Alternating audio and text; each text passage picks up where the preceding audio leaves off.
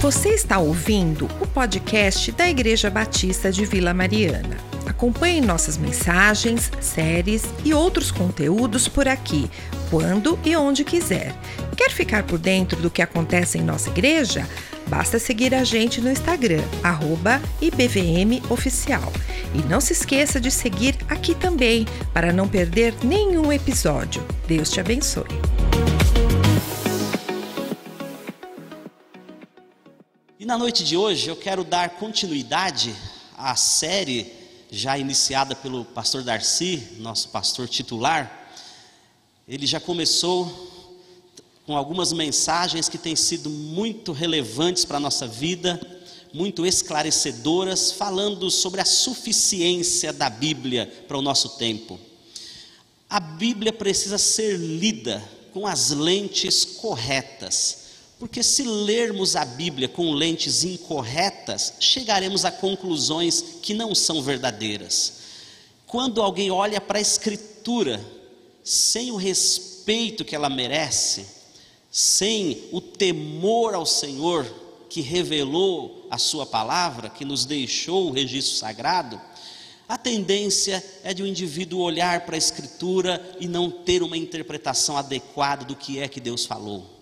Mas quando nós lemos com as lentes corretas a palavra de Deus, percebemos que ela é atual, ela fala aos homens e mulheres do nosso tempo.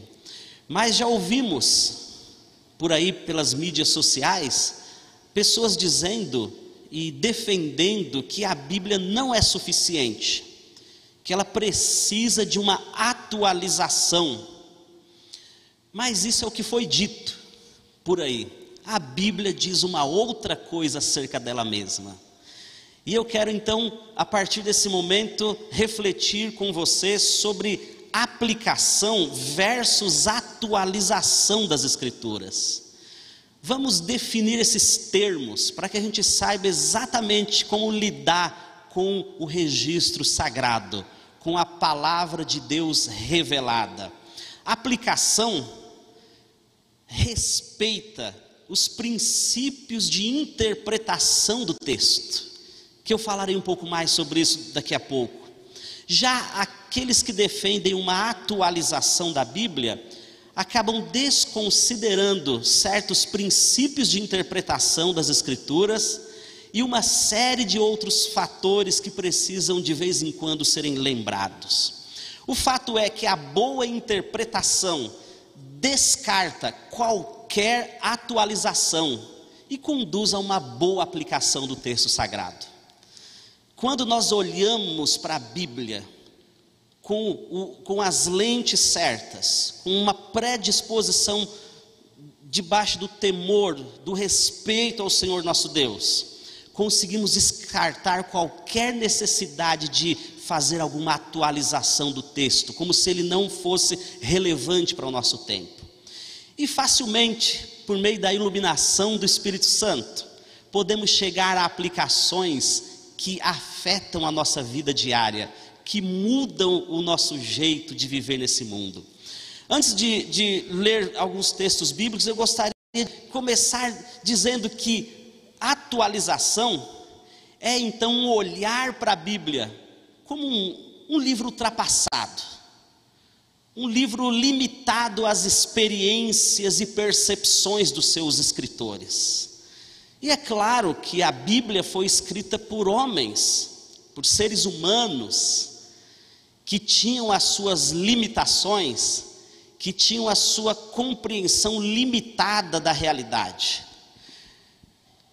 E alguns, infelizmente, têm usado isso como uma defesa de que a Bíblia então é ultrapassada, de que ela não pode falar às pessoas do nosso tempo, já que ela foi escrita há tantos anos atrás. Na verdade, os primeiros livros da Bíblia surgem aproximadamente lá pelo ano 1500 antes de Cristo. É, é bastante tempo. Aí depois nós temos os livros do Novo Testamento sendo redigidos. Então nós temos aí cerca de 1500, 1600 anos de tempo onde os textos foram redigidos. E é claro, um outro povo, uma, a, a, escritores que viviam uma época e uma cultura diferente da nossa. E esses mesmos escritores tiveram sim suas percepções de mundo.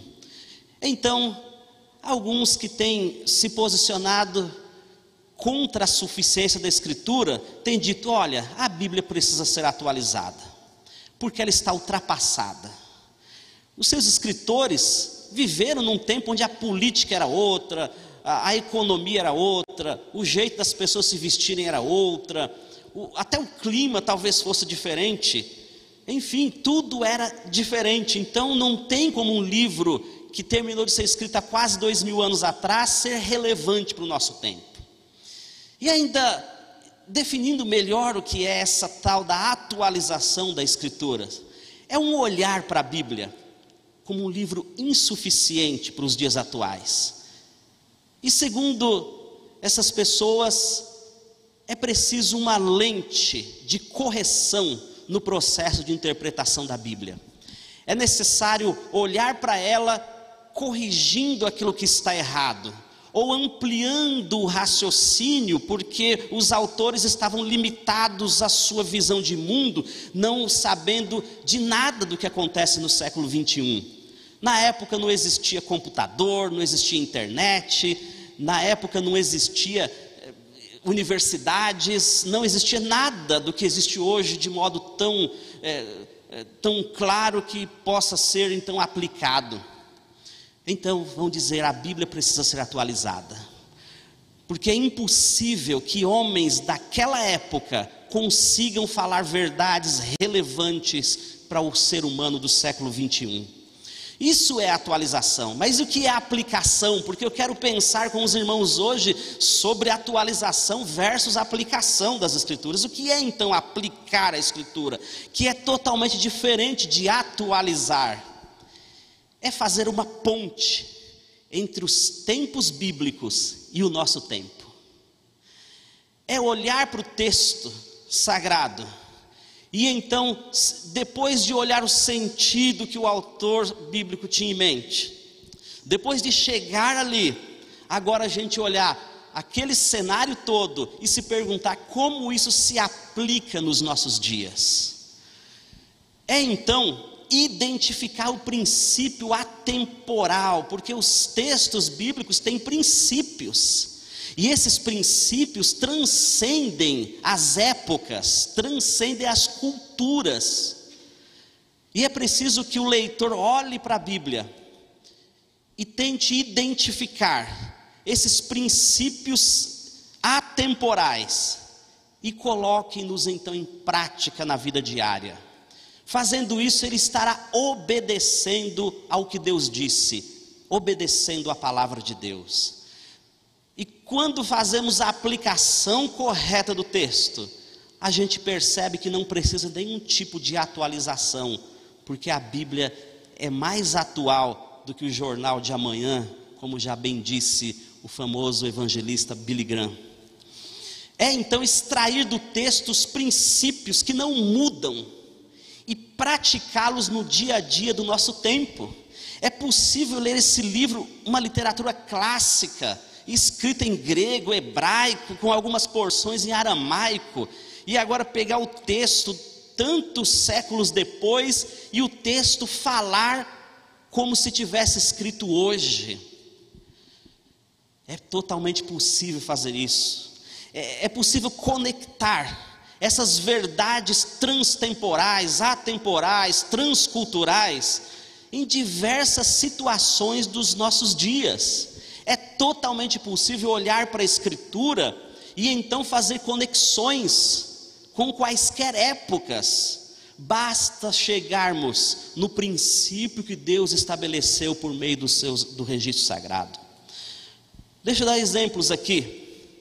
Verdades atemporais do perdão, do amor, da graça, da misericórdia e da salvação provocam resultados reais na nossa vida, afetam o nosso jeito de se relacionar com as pessoas, afetam o trabalho, afetam todos os aspectos da nossa experiência. Portanto, se identificarmos esses princípios, facilmente perceberemos que a Bíblia é suficiente. E eu quero então apresentar duas razões pelas quais a Bíblia não precisa ser atualizada. A primeira razão, eu vou convidar vocês para abrirem alguns textos bíblicos, mas vamos olhar nesses textos que a Bíblia é mais do que um livro humano, a Bíblia tem origem divina. Leamos inicialmente 1 Coríntios capítulo 2, versículo 13. 1 Coríntios capítulo 2, versículo 13.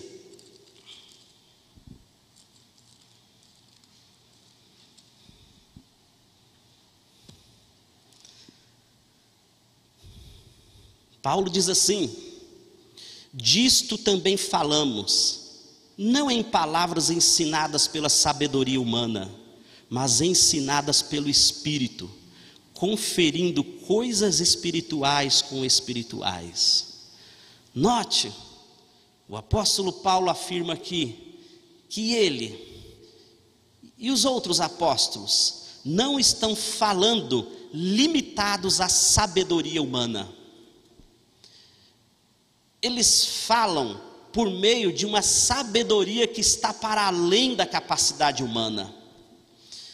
Afirmar que a Bíblia precisa ser atualizada é dizer que é um livro que simplesmente foi escrito a partir da experiência e das percepções dos seus autores. É afirmar que, é a Bíblia não é um livro divino, ela é apenas um livro humano, como outras obras clássicas que existem por aí, autores quaisquer que escreveram e seus livros se tornaram clássicos. A Bíblia seria só um desses livros, se fosse puramente humano. Poderia ir até para a estante como um livro importante de história, de geografia, de arqueologia e até de ética, mas obsoleto ultrapassado, porque esbarra na razão humana, a razão que é limitada. Mas o apóstolo Paulo fala aqui no, no versículo que lemos, que falamos não em palavras ensinadas pela sabedoria humana, mas ensinadas pelo Espírito Santo.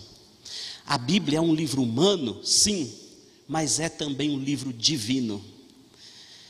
Ao ler, perceberemos as ênfases que cada autor dá para os seus escritos, o estilo de escrita, o jeito do apóstolo Paulo escrever, é um jeito diferente de Lucas, que é diferente de João, que é diferente de Moisés, que é diferente de Davi. Estilos literários diferentes, épocas diferentes, são cerca de 40 escritores, cada um no seu tempo, na sua região registrando aquilo que entendiam que Deus queria que fosse registrado. E o que eles falaram, o texto sagrado diz que falaram movidos pelo Espírito Santo. Não dá para dizer que a Bíblia é insuficiente. Ela seria sim insuficiente se fosse um livro somente humano. No entanto, Deus supervisionou os autores para que o produto final que estavam registrando fosse exatamente o que ele queria.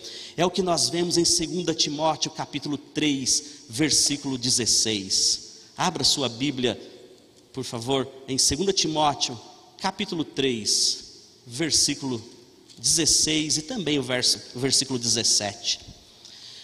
Toda a Escritura é inspirada por Deus e útil para o ensino, para a repreensão, para correção, para educação na justiça, a fim de que o homem de Deus seja perfeito e perfeitamente habilitado para toda boa obra. Essa expressão inspirada por Deus, usada de propósito pelo apóstolo Paulo, indica que essa, essa escritura, esses escritos são especiais eles têm uma categoria diferente dos clássicos de sociologia, dos clássicos de filosofia, dos livros de poesia antiga. Eles têm uma outra categoria, estão num outro nível, porque eles foram inspirados por Deus. Essa expressão indica que Deus supervisionou, ele coordenou esses cerca de 40 escritores para que eles registrassem exatamente a sua vontade, aquilo que ele queria que os homens soubessem. E vale aqui mencionar que a Bíblia não contém tudo o que queremos saber, mas contém tudo o que Deus quer que saibamos. Ela não mata todas as nossas curiosidades, ela revela de acordo com as nossas necessidades. É um livro divino, foi inspirado por Deus, com propósito. O propósito, Paulo diz aqui que é para que, é, para corrigir, para ensinar, para repreender, para educar na justiça, a fim de que sejamos aperfeiçoados aperfeiçoados, moldados conforme o padrão que Deus planejou para nós. Portanto, a Bíblia é suficiente, porque ela tem origem em Deus. E o apóstolo Pedro ainda tam, também fala sobre isso no capítulo 1, versículos 20 e 21. Dê uma olhada nas palavras de Pedro, como ele entendia que a Bíblia tem origem divina. Capítulo 1, versículos 20 e 21 de 2 Pedro. Sabendo primeiramente isto, que nenhuma profecia da Escritura provém de particular elucidação, porque nunca jamais qualquer profecia foi dada por vontade humana. Entretanto, homens santos falaram da parte de Deus, movidos pelo Espírito Santo. A Bíblia é um livro humano, sim, escrito por homens, frágeis, também falhos, homens limitados, homens que só conseguiam enxergar a sua época, o seu tempo.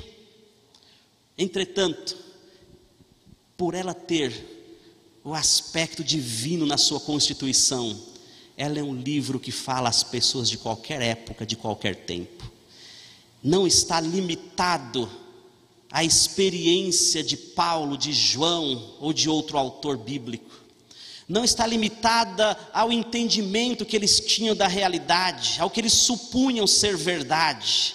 Não, é um livro revelado, é um livro inspirado por Deus, monitorado por Ele, o Espírito Santo moveu estes homens para que registrassem o que Deus queria que fosse registrado.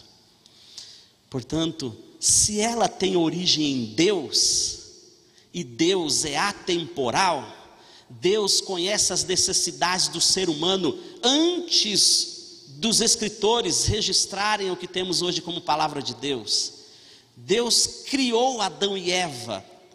Deus mantém o universo em funcionamento, ele se relaciona diretamente com a sua criação, ele sabe todas as coisas, é onipotente, é onisciente, ele é perfeito, ele conhece todas as épocas. Para ele, na verdade, nem existe tempo, porque ele é atemporal, ele é o criador do cronos, do tempo. Sendo a Bíblia, um livro originado em Deus, ela é atual para qualquer época. Ela pode ser lida nos dias de hoje com toda a relevância que nós necessitamos. É um ato de fé crer na Bíblia? Sim, é um ato de fé. Não é mera credulidade, não é tolice, não é infantilidade. É um ato sim de fé. E, e, o que é fé? Eu fico me perguntando, e um dia, lendo sobre um, um grande estudioso da Bíblia, um dos pais da igreja, chamado Agostinho, lá no quinto século, Agostinho começou a pensar sobre isso. Ele então concluiu que fé é acreditar no testemunho dos outros. Não tem como escapar de uma vida de fé, em qualquer área da nossa vida. Pense aqui comigo. Ao olhar para sua mãe, você deduz que ela é sua mãe. E por que, que você acha que essa mulher é a sua mãe? Primeiro, porque ela disse que você é filho dela. Segundo, porque o seu pai também disse que você é filho dela. E se você for ao cartório para buscar uma, uma via eh, do, da sua certidão de nascimento, vai encontrar lá testemunhas dizendo que realmente essa mulher é sua mãe. Inclusive no final da certidão ainda costuma vir escrito assim: o referido é verdade, dou fé, porque é um testemunho. Aquele, o escrivão quando assina, ele está testemunhando aquilo que ele entende ser verdade. E talvez você diga: não, mas eu não acredito ainda na palavra do escrivão. Eu vou me certificar, vou fazer um teste de DNA.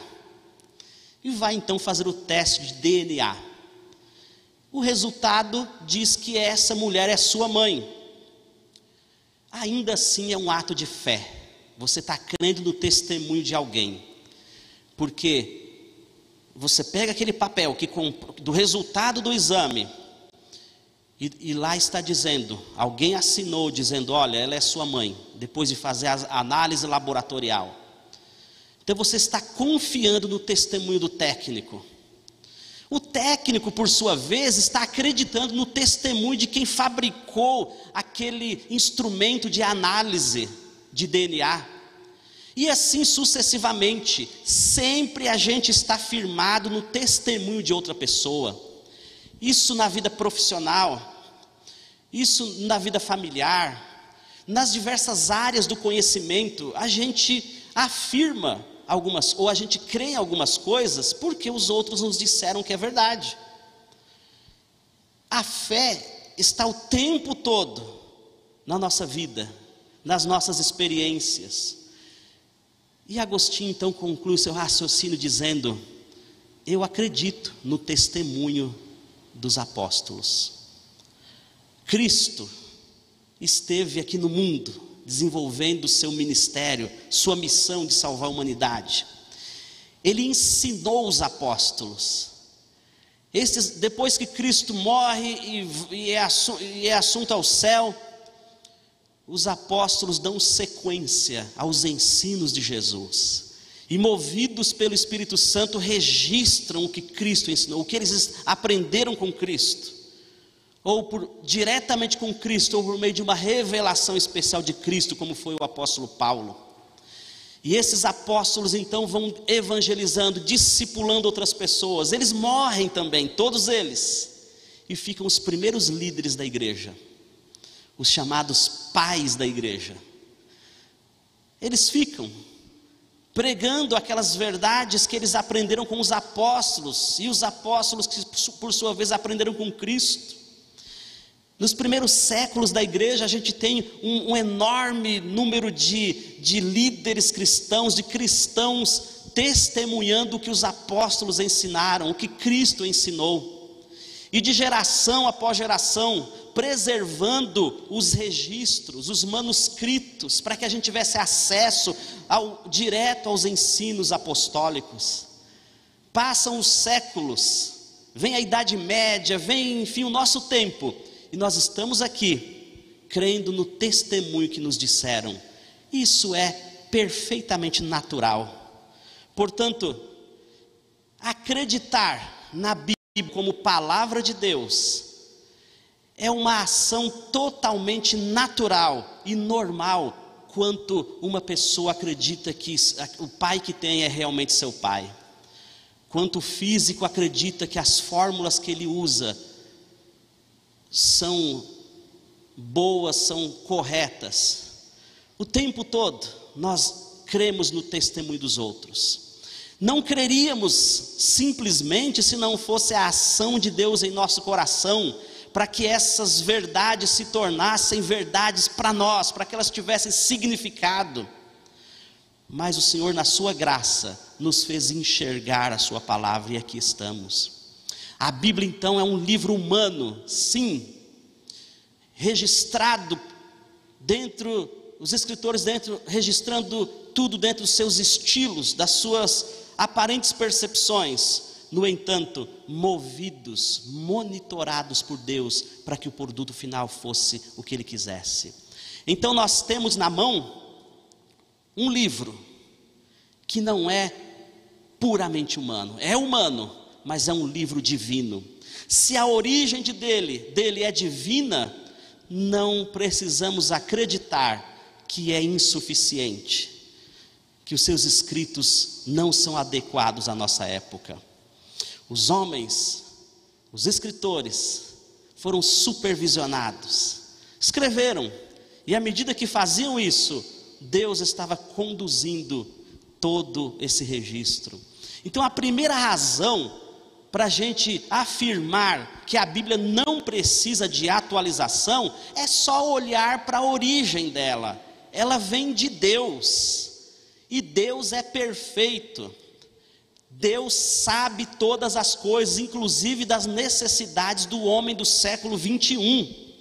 E se Cristo não voltar até o século 22, a Bíblia continuará falando com relevância para o homem do século 22, 23, 24. Meus irmãos, se Deus não tivesse falado com a humanidade, estaríamos perdidos. Se Deus não tivesse deixado a Sua palavra, onde firmaríamos a nossa ética?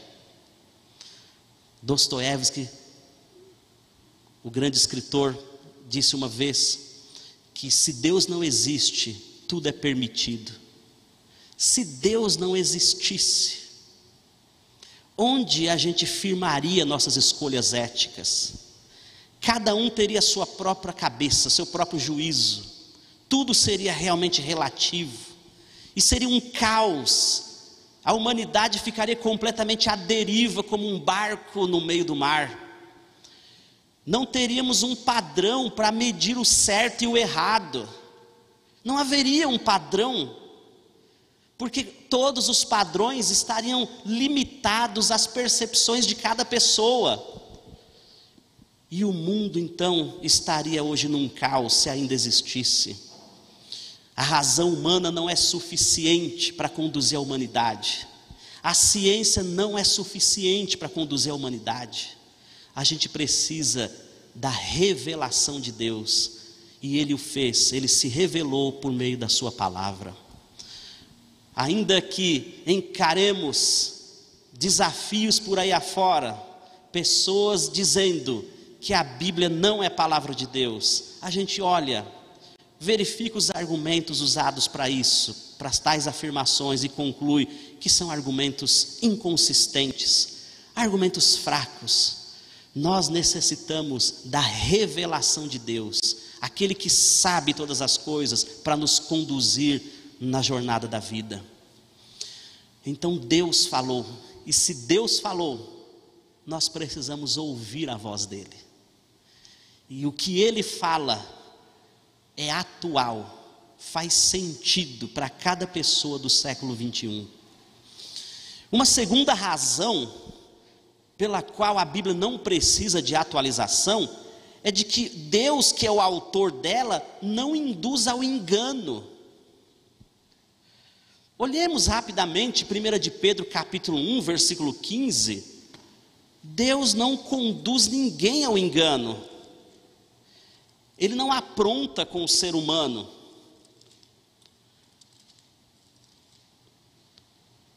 Diz assim o versículo 15 do capítulo 1 de 1 Pedro: Pelo contrário, segundo é santo aquele que vos chamou, tornai-vos santos também, vós mesmos, em todo o vosso procedimento. Notemos que o Pedro aqui afirma que Deus é santo. Nele não existe uma mistura de maldade com bondade. Deus não engana ninguém. E já vimos na primeira razão que ele deixou-nos a sua palavra, ele falou com a humanidade. E o que ele diz é confiável. O que ele diz é relevante para a nossa vida prática. Deus não engana as pessoas, Ele é santo, Ele nos conduz à verdade. O Espírito Santo é o Espírito da verdade. e que nos conduz ao caminho certo, a gente pode confiar. Tito, no capítulo 1, versículo 2, também diz algo semelhante. Abra lá em Tito, capítulo 1, versículo 2.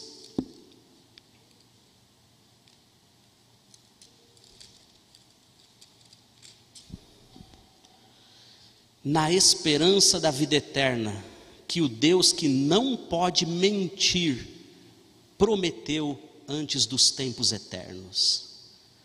Veja, o Deus que não pode mentir, Deus não engana, Deus apenas fala a verdade.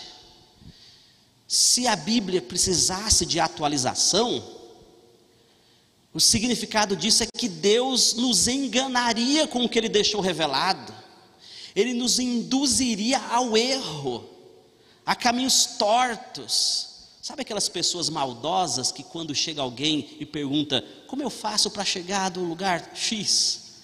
E a pessoa por maldade diz um caminho errado? Por incrível que pareça, eu já ouvi alguns relatos assim de gente que pergunta o endereço, outro fala completamente errado, só para é, complicar a vida do outro. Isso é maldade, mas Deus é santo. Ele só fala a verdade. O que ele, a direção que o dedo dele aponta, a gente deve seguir e pode seguir com segurança, porque ele é puro, ele não induz ao engano. O Espírito Santo é aquele que nos ilumina para entender a palavra de Deus. Deus nos deixou a Sua palavra, e por meio do Seu Espírito, podemos ir ao texto e então descobrir, identificar aplicações seguras, aplicações relevantes para nosso dia a dia, para nossa vida prática. Existem regras de interpretação da Bíblia? Sim, existem. Ela é um livro divino, mas é também um livro humano.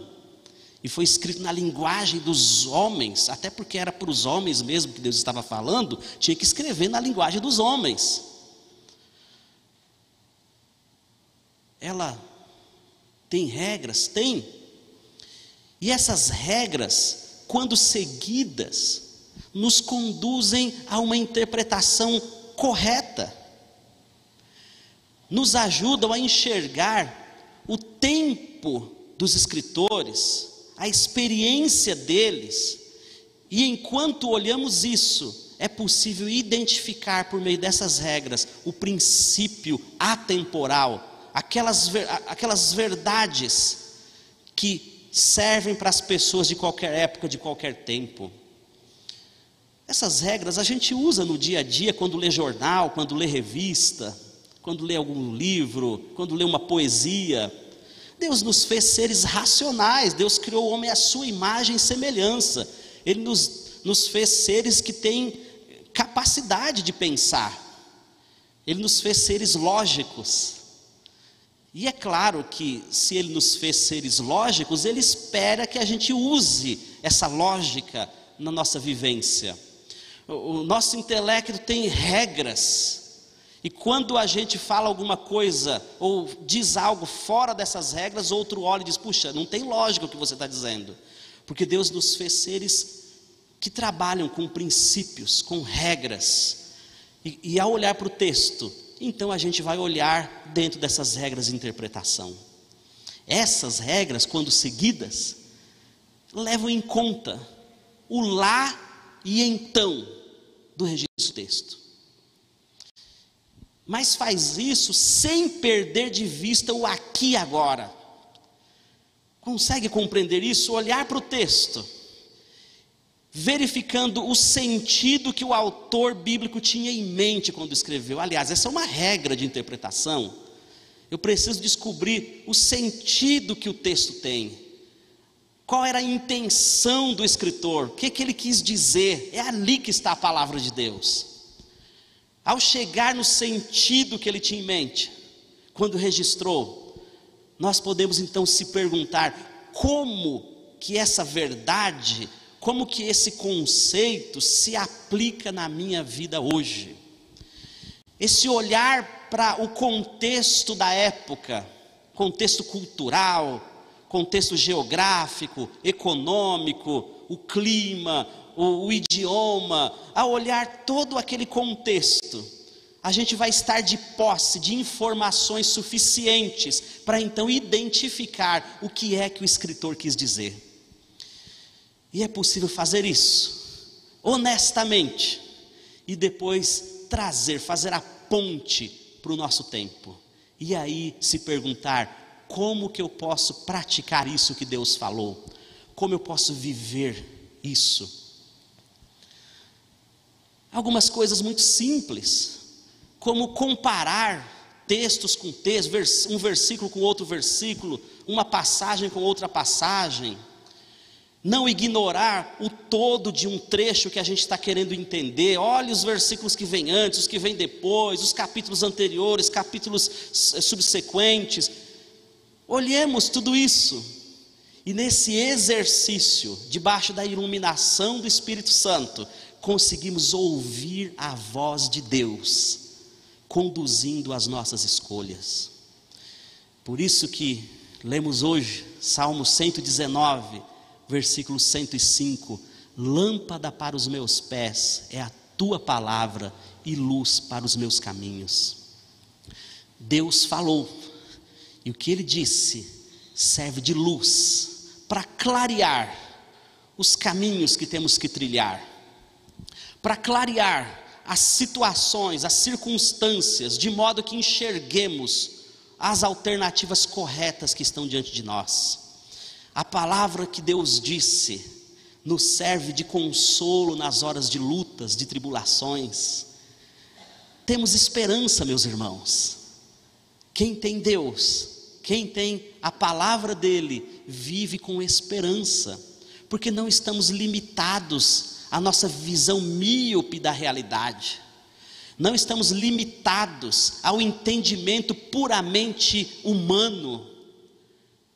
Nós enxergamos para além de todas essas coisas, porque Deus, que é muito mais capaz que nós de enxergar os caminhos lá da frente, na verdade, Ele enxerga todas as curvas lá da frente. Quem tem Deus pode então fazer escolhas seguras, pautadas na vontade dEle. Pode olhar para a sua experiência de vida, de vida passada, e perguntar-se: o que é que Deus me fala sobre isso? Tem alguma coisa que eu tenho que me arrepender? Tem tem alguma palavra aqui que me encoraja a seguir em frente? Ou que diz que eu tenho que dar marcha ré e voltar aqui em algumas coisas para que eu faça as escolhas certas? Quem tem a Escritura não está perdido como homens do nosso tempo. A gente vive uma época conhecida como pós-modernidade, onde o certo e o errado não tem qualquer estrutura para se sustentar. Eu, uma vez, dando aula para alunos do ensino médio, numa escola estadual, eu estava falando sobre filoso ética filosófica. E então eu decidi passar um documentário para os alunos, um documentário dramático, onde um, uma índiazinha recém-nascida, talvez alguns tenham visto já isso no YouTube, é, essa indiazinha recém-nascida, não tão recém-nascida, mas bem pequena ainda, por ter nascido com deficiência física, então é, foi enterrada. Foi é, enterrada viva. Prática conhecida como infanticídio, que em alguns grupos ainda se pratica, ainda que seja escondido de algumas autoridades. E quando eu, eu passei para os alunos esse vídeo dramático, eu perguntei para eles assim: isso é certo ou errado? Para minha surpresa, um número grande de alunos disse assim: é certo, professor. É certo, porque naquele grupo eles decidiram que está certo. Então está certo. Eu então piorei um pouco mais a situação e falei de, um, de, um, de alguns relatos que estão no livro Costumes e Culturas, de alguns grupos africanos que em alguns, algum tempo atrás queimava as viúvas. O marido morreu, então a mulher vai para a fogueira para morrer também. e perguntei a eles: isso está certo ou errado? Queimar a viúva porque o seu marido acabou de morrer, coloque ela na fogueira para morrer também. É, eles, para minha surpresa, disseram: está certo, professor. Está certo, porque entre aquele grupo eles decidiram que o certo é esse, então está certo. Percebe como fica a situação? A humanidade fica sem padrão, porque não existem valores universais, não existem princípios universais, cada um estabelece o que é certo e o que é errado. Ou então um grupo faz uma votação, segue uma tradição lá para dizer o que é certo e o que é errado. Ou então simplesmente chega alguém mais forte e impõe o seu certo, o seu errado. A humanidade ficaria num caos total, porque não haveria padrão para decidir o certo e o errado. Mas Deus graciosamente se revelou à humanidade. Ele se revela por meio das coisas criadas, mas ele de modo muito especial se revela por meio da palavra escrita. Aqui nós temos um manual que nos ensina a sermos bons filhos, um manual que ensina a gente a ser bom marido, boa esposa, que ensina a ser bom aluno, bom cidadão, que ensina a ser um bom ser humano, e que acima de qualquer coisa, ensina o caminho da vida eterna, que é Jesus Cristo que morreu por nós. É por meio da Escritura que a gente conhece Jesus. Somos sim seguidores do livro, porque o livro aponta Jesus, o Cristo. Não conheceríamos Jesus se não fossem os evangelhos, se não fossem as epístolas, até mesmo se não fossem as profecias do Antigo Testamento. Nós cremos no livro, porque o livro revela Cristo. E Cristo falou que o livro é inspirado por Deus, que o livro é palavra de Deus. Não é à toa que Jesus citou por diversas vezes ao textos do Antigo Testamento dizendo que eram palavra de Deus. Portanto, meus irmãos, diante dos ventos de doutrina que surgem por aí, diante da instabilidade ética, diante de um caos total que a humanidade vive, sem saber para onde está indo, porque não há um padrão para medir o certo e o errado, a não ser a consciência de cada um, que, e isso pode variar de pessoa para pessoa, o entendimento de cada um pode variar, e um pode achar que é certo não pagar o funcionário, o funcionário pode achar que, é, que ele tem o direito de receber, e as coisas ficam bagunçadas porque não há um padrão mas Deus graciosamente falou conosco. Então, que nós estejamos preparados para responder às pessoas o porquê nós cremos na palavra de Deus, porque cremos que Deus falou com a humanidade, que sejamos prontos para responder a cada um a razão da esperança que é em nós, como disse o apóstolo Pedro. Que a Bíblia não seja só um livro para ficar na estante, um livro simplesmente para dizermos que, que a gente respeita, mas que seja um livro para ser lido, para ser conhecido, porque Deus falou por meio dele. Deus orientou seus escritores para que hoje tivéssemos um padrão, um padrão para medir nossas escolhas, nossos, para moldar nossos conceitos, para nos aproximar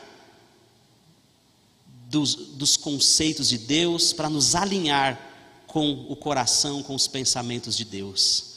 Portanto, eu quero encerrar aqui essa conversa com os irmãos, onde a gente está falando da suficiência da Escritura, reafirmando que a boa interpretação descarta qualquer atualização e conduz à boa aplicação. Aplicar não é o mesmo que atualizar. Aplicar é olhar para o texto e então, dentro do seu contexto, identificar o sentido que o autor tinha em mente e então fazer a ponte para os nossos dias. E isso é perfeitamente possível. É possível porque a Bíblia tem a origem em Deus e porque Deus não induz ninguém ao engano. Deus não nos engana, Ele dá o endereço certo pra, da direção que devemos tomar. Vamos orar? Obrigado, Senhor, por esse tempo aqui pensando sobre a autoridade e suficiência da tua palavra. Pedimos agora que o teu espírito ilumine nossa mente, em nossa vivência cristã, para que a gente olhe para a Escritura e ouça por meio dela a tua voz, a tua voz ecoando forte, consolando o nosso coração, corrigindo quando se fizer necessário, ensinando, para que a gente vislumbre horizontes que de outra forma seria impossível.